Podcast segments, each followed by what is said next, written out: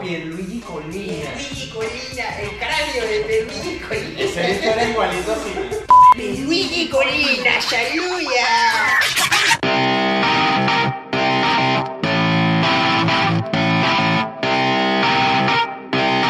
Shut up and sit down. Grada 305. Para los que disfrutan la cerveza bien fría y el fútbol desde las gradas, este es el hincha podcast del Inter de Miami. A mi derecha, jugando de local con el Yeti de local, el señor Alejandro Araque, mejor conocido como Araquesismo. En el Yeti visitante, Juan Manuel Santana, alias Juanma, hermano. Por es grada favor, 305. salud, grada Salud. 305, por fin. Sí. El piloto. Llega, llega para quedarse. Teníamos tiempo este, trabajando este proyecto, hermano. No, no habíamos podido salir al aire, habíamos hecho una maqueta. Este, Que, nunca bueno, vamos a compartir por sí, internet. sí, no la van a un ver desastre pasiones. de maqueta, lo compartimos con un poco de panas nada más por esos grupos de WhatsApp entre panas. Aprovecho para saludar a la gente de la Liga Marley, por aquí el Waterboy, un saludo para ellos. A la Kurda League, que también salió campeón en, en la Caimanera de este año, por allá en la ciudad de Barquisimeto. Unos panas que están del otro lado del charco, que son la gente de Criollos FC, por, la gente, por allá, por Madrid. Y otros que están regados por todos lados, la gente de Futgorditos. Saludos Eso. a todo ese poco de panas con los que uno Saludos, hermano. Bueno, estamos grabando desde MVB Studios. Oh, no, Bay Village Studio con Sí. nuestro productor ejecutivo, camarógrafo, guionista, eh, novio de la madrina, cuarto árbitro, el cráneo de Perluigi Colina. El señor Colina junto a su hermano Tabasco Colina. Vi, vi que compraron un, un picante ahí nuevo.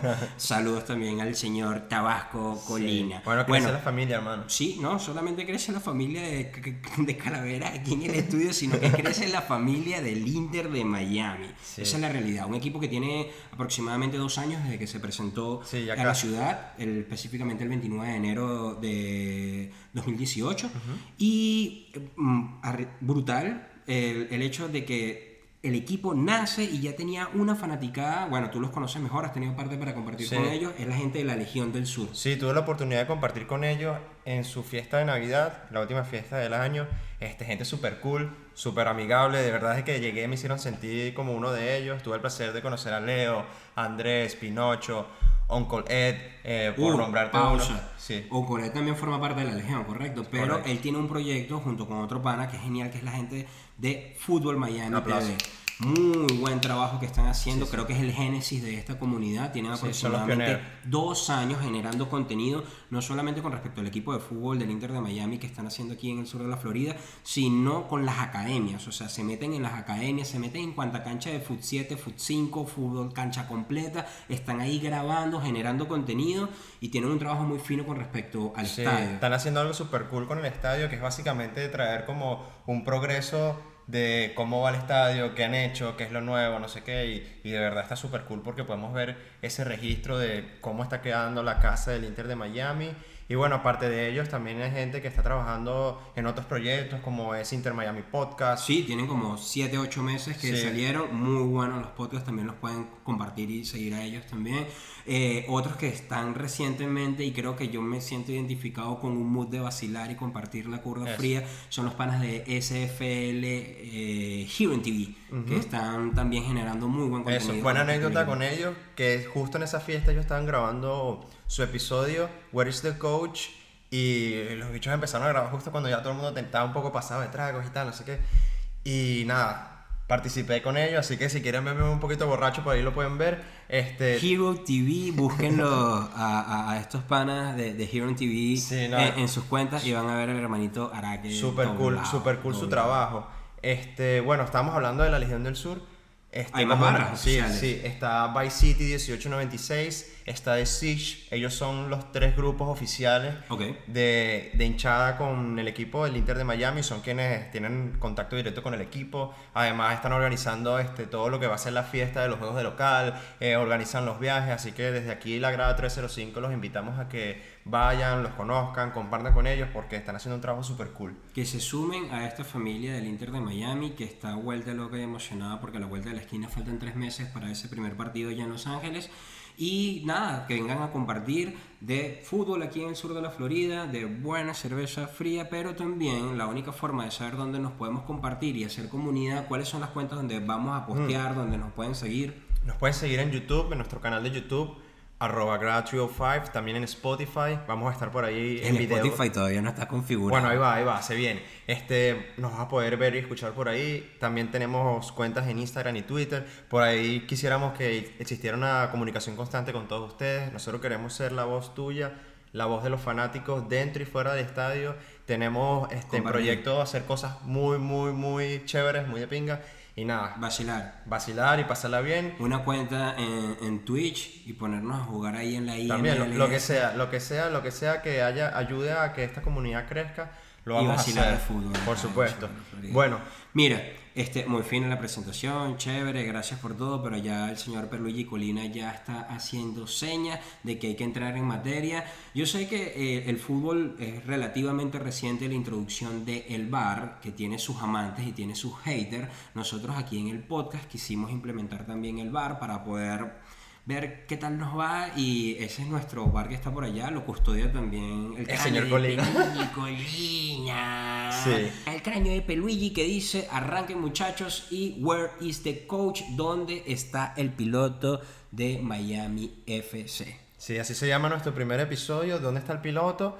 No solo por, por- porque teníamos tanto tiempo cocinándolo, sino que este equipo, a pesar de que estamos a menos casi de dos meses de iniciar la competición, menos de tres de semanas de iniciar los entrenamientos de El pretemporada. primero de marzo viene el primer partido ya en Los 29 de Ángeles. febrero. Ok, 29 de febrero. 29 de febrero en Los febrero. Ángeles.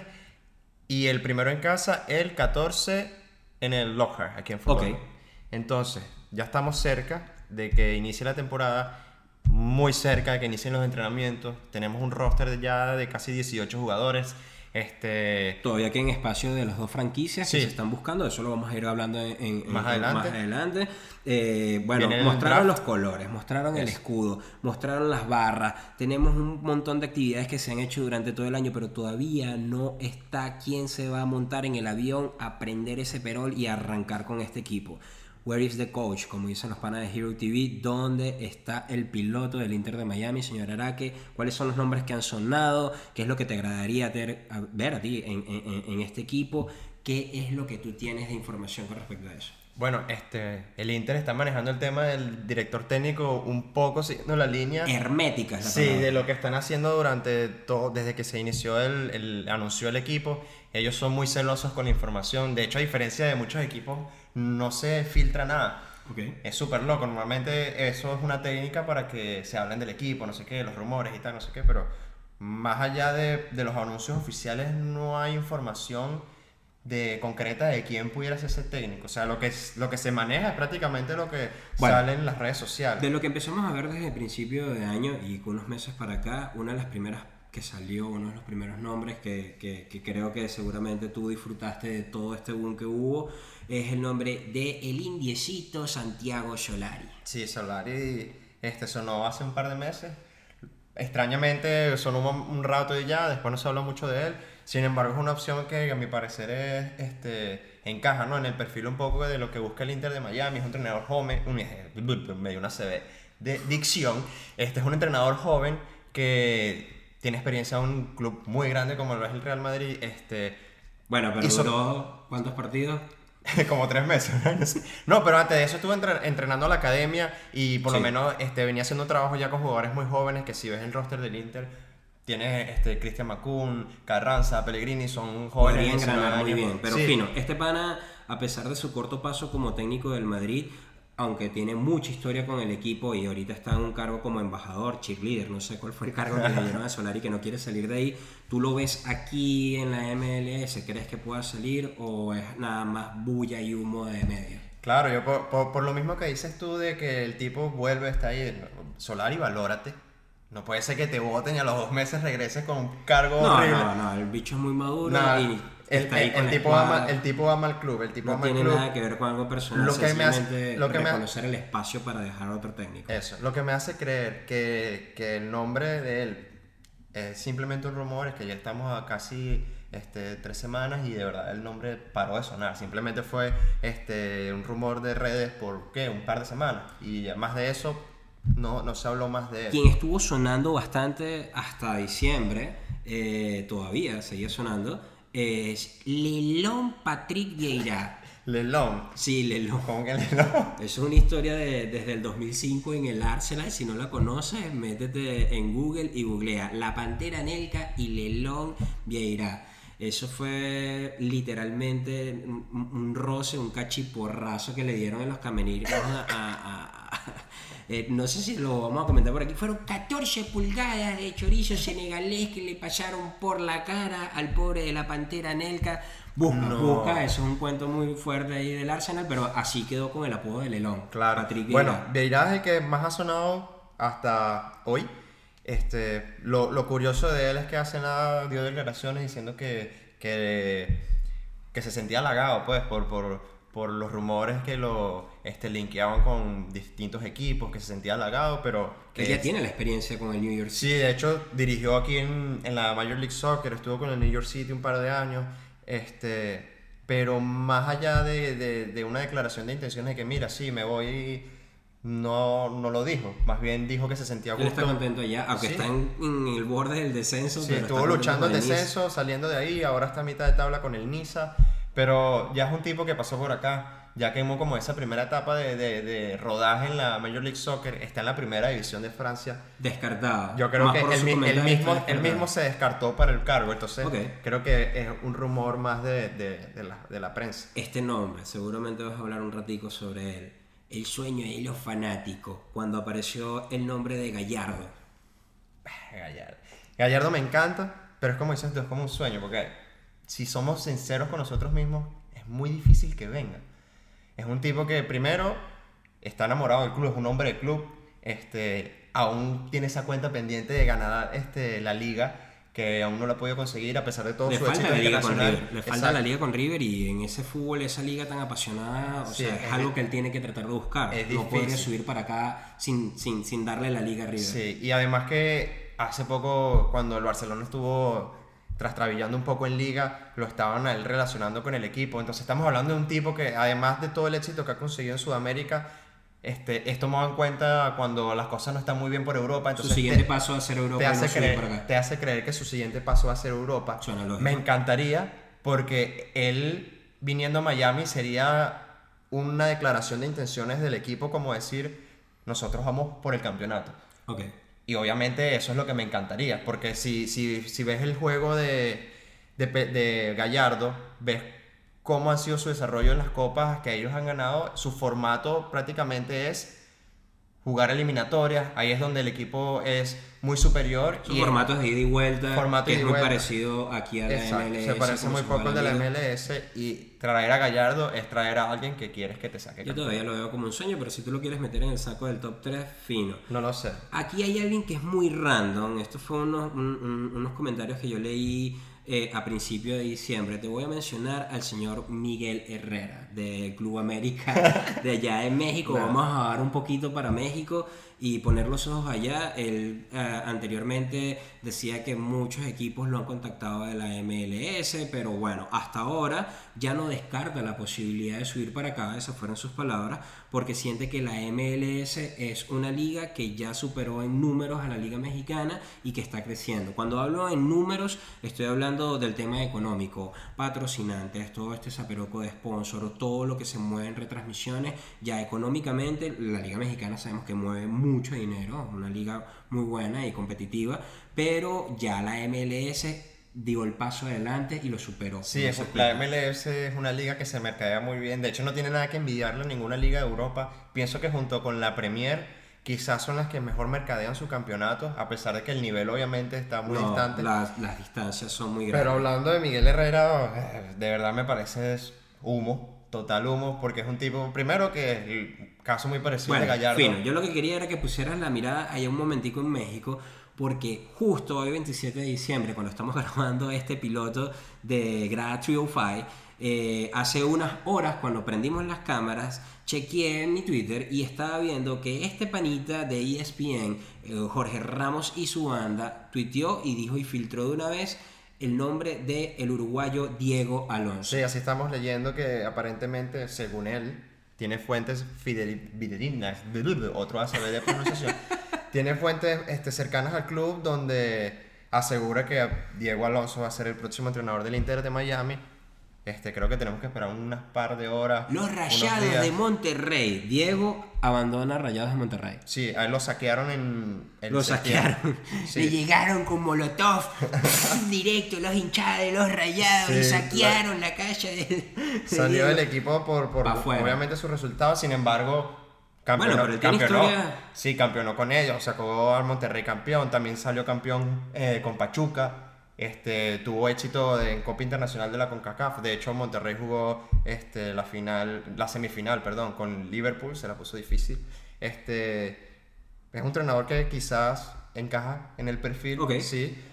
La verdad, este rumor nace solamente de Jorge Ramos. Vamos a esperar qué dicen los otros este, medios de comunicación que son afines al club. A ver qué tan cierto Estamos despidiendo el año y todavía nos preguntamos dónde está el piloto, where is the coach del Inter de Miami. Yo no creo que la MLS como tal, la liga, cómo verá esto del equipo que, todavía está pendiente esa deuda con, con toda la fanaticada y también con la liga como tal.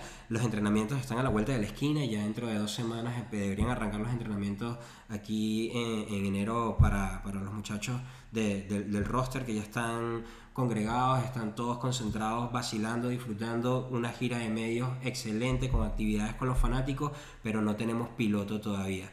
Uruguayo Diego Alonso. Para la fecha de hoy, este es el nombre que está sonando Sí, es el que está sonando más duro. Hay que esperar a ver. Quizás en el próximo episodio ya podamos dar este. Ojalá, porque de verdad creemos que ya es justo y necesario que el Inter de Miami anuncie al director técnico. No podemos seguir esperando. Bueno. es una desventaja. Arroba grada 305, grada 305, por ahí nos puedes dar tu opinión.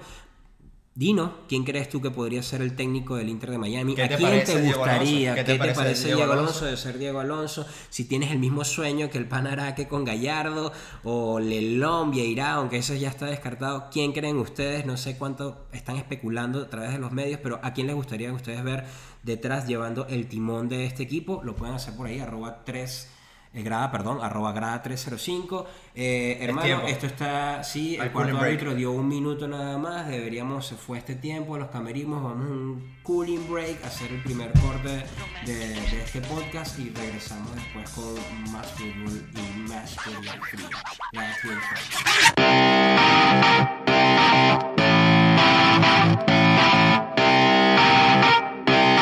Shut up and sit down. Regresamos con el segundo tiempo de grada 305, por favor, salud.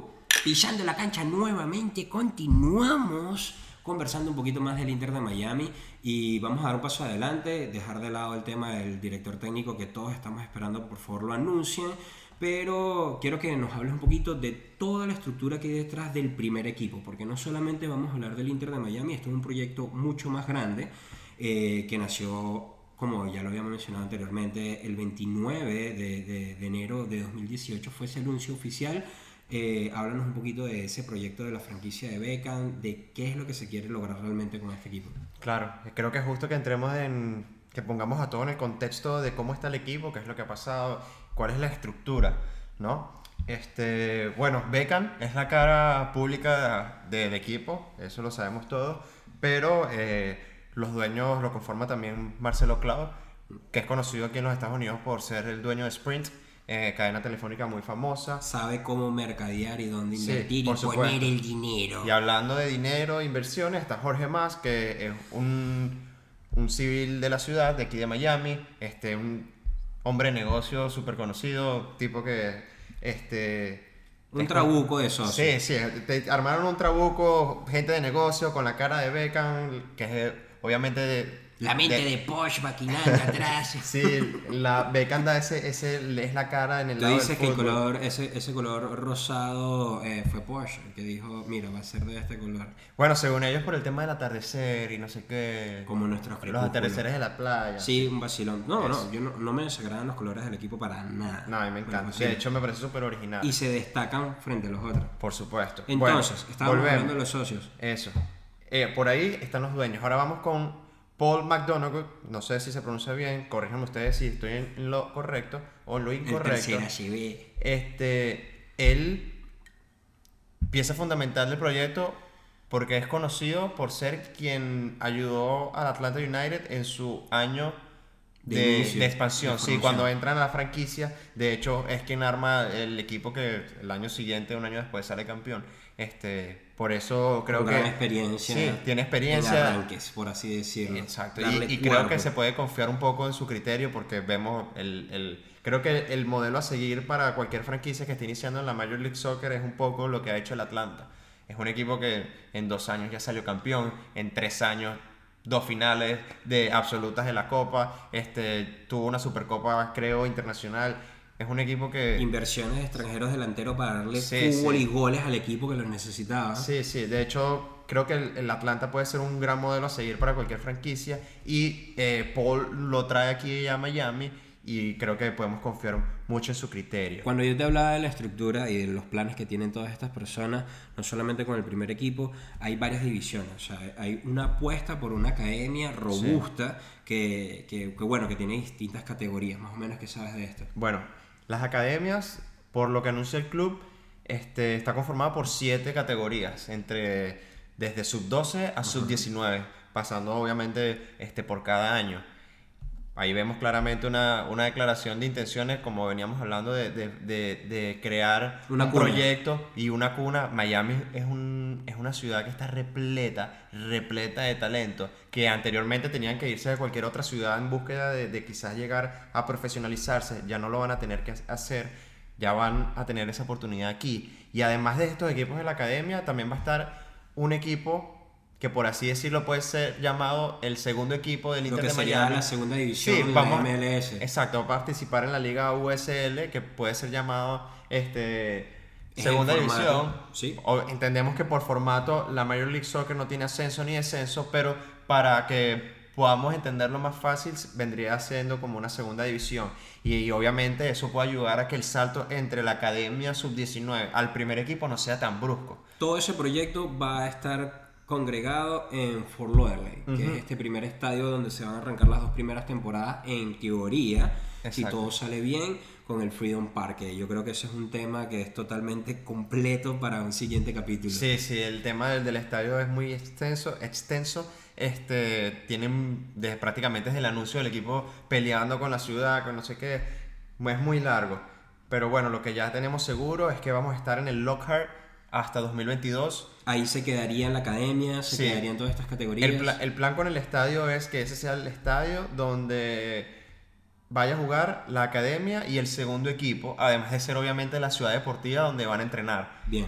Y el Miami Freedom Park es un proyecto totalmente No, eso Gigante, es algo increíble de verdad lo que tienen. Si pueden, pásense por las redes sociales del equipo. Centros un comerciales, hoteles, Una locura, una locura. El proyecto está muy fino, esperemos que logren dar pasos hacia Sí. adelante con todo esto porque realmente, como dijimos, vamos a hablar otro capítulo netamente para esto porque hay demasiadas manos Sí, ahí tratando de trabar cortar. algo que de por sí la ciudad lo pidió desde las votaciones, aprobado con una gran participación y todavía hay problemas ahí. Pero bueno, fin.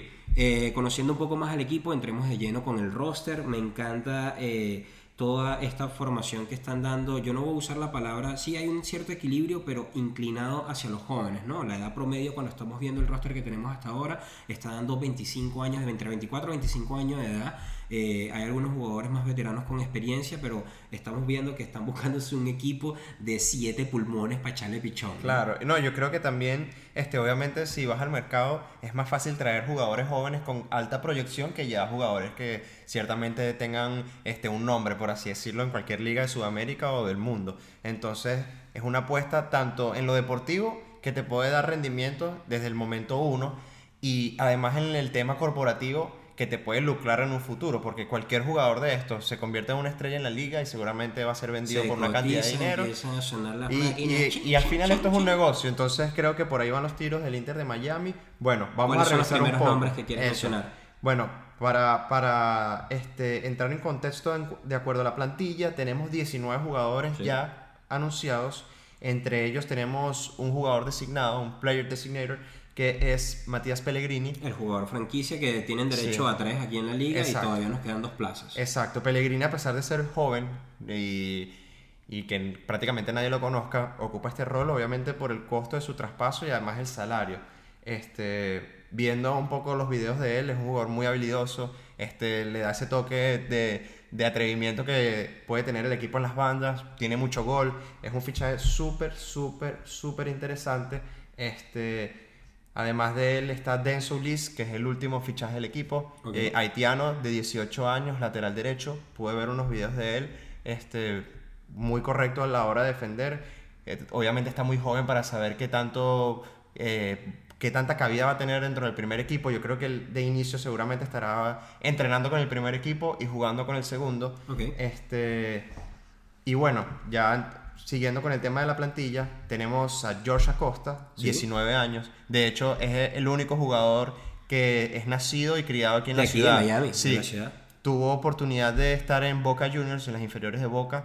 Viene de allá y- y obviamente le da ese toque ¿no? de, de- de identificación con, con la ciudad que está súper cool. Luego tenemos a Mike Ambrose, viene del Atlanta. Este, a pesar de no ser un jugador eh, titular indiscutible en el equipo, este, tuvo una que otra participación o estuvo en las semifinales. Este, está, está bien para cubrir ese lateral izquierdo junto a Brian Sweat, creo que es el nombre, si no mal, Ben Sweat, es el Ben otro Sweat. lateral izquierdo que tiene el equipo, 28 años, este, ya por ahí tenemos esa, esa plaza cubierta. Este, por el lateral derecho tenemos a Albas Powell, que viene de Cincinnati, este, tiene recorrido ya en la Major League Soccer, estuvo con el Timbers cuando el Timbers salió campeón hace, hace unos cuantos años. Este, además de él, bueno, ya nombramos a, a- a Ulises. Y bueno, pasando por la lista, tenemos jugadores como Jay Chapman, AJ de la Garza, John McCarthy. John McCarthy, Lillard, tenemos también Brian Meredith, tenemos Liam Guyen, que es un fichaje súper interesante porque viene de ser subcampeón de su conferencia con Los Ángeles, eh, un jugador súper importante dentro de ese equipo que rompió tantos récords el año pasado. Y bueno, Desde Valencia, desde Valencia Ah. tenemos a Cristian el T-Rex Macun. Macun, 19 años también, defensor venezolano, este jugador de selecciones menores, eh, Sí. obviamente siempre tomándose en cuenta para, el- para el- la selección mayor. Tú lees el roster y ves que hay pulmones ahí. Sí, son sí. un poco de chamos que es una combinación entre, entre juventud y experiencia.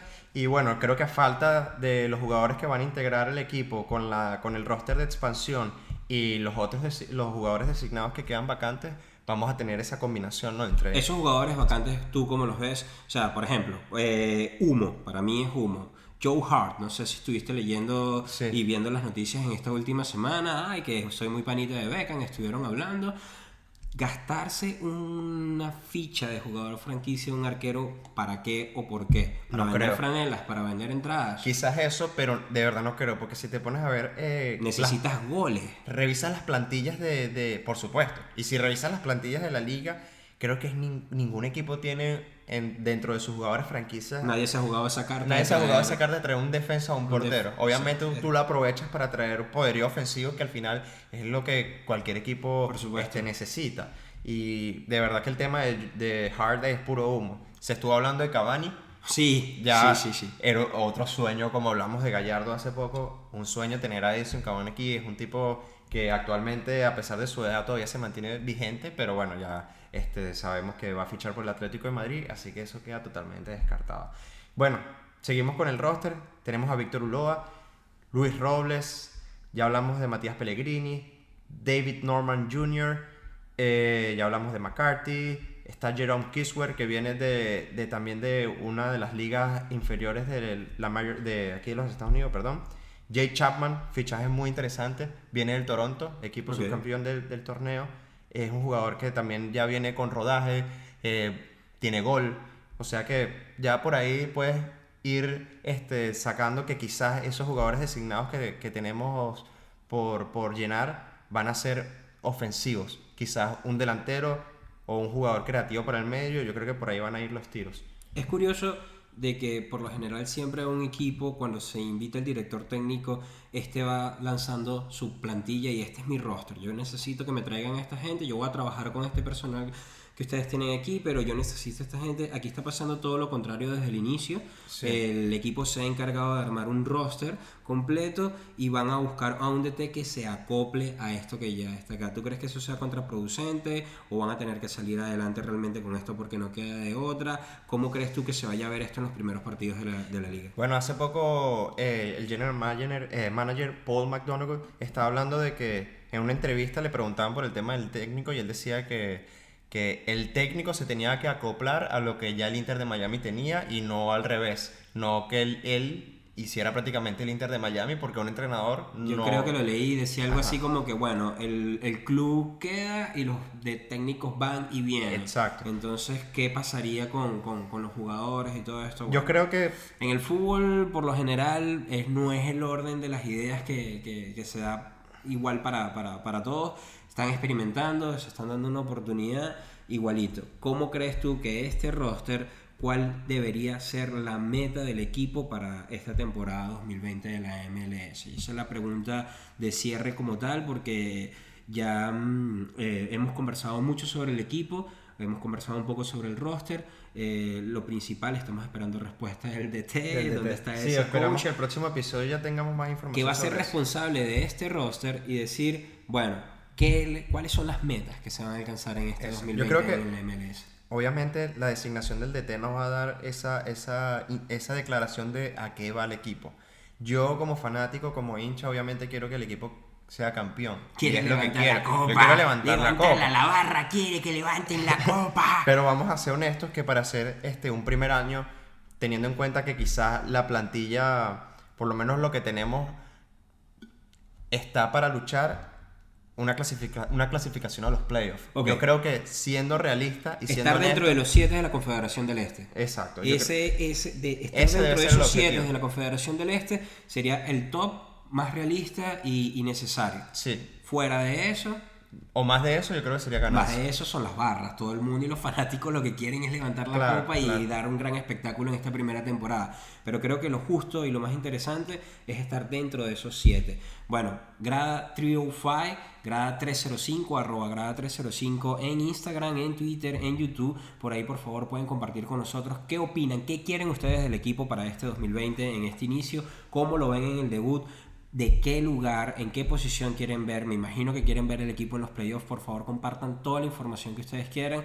Por ahí también pueden filtrar pases y acabar y tirarle leña a este par de locos que están tratando de sacar un proyecto adelante junto con ustedes, los que se quieren venir y sumar a esto. Así que este es nuestro primer piloto. Fino, salud, hermano. Salud, hermano. Con esto nos despedimos. Recuerde, Grada 305 en Instagram, Twitter, 305. YouTube y Spotify. Bueno, nada, gracias y seguimos. Se acabó, se, acabó, este primer podcast.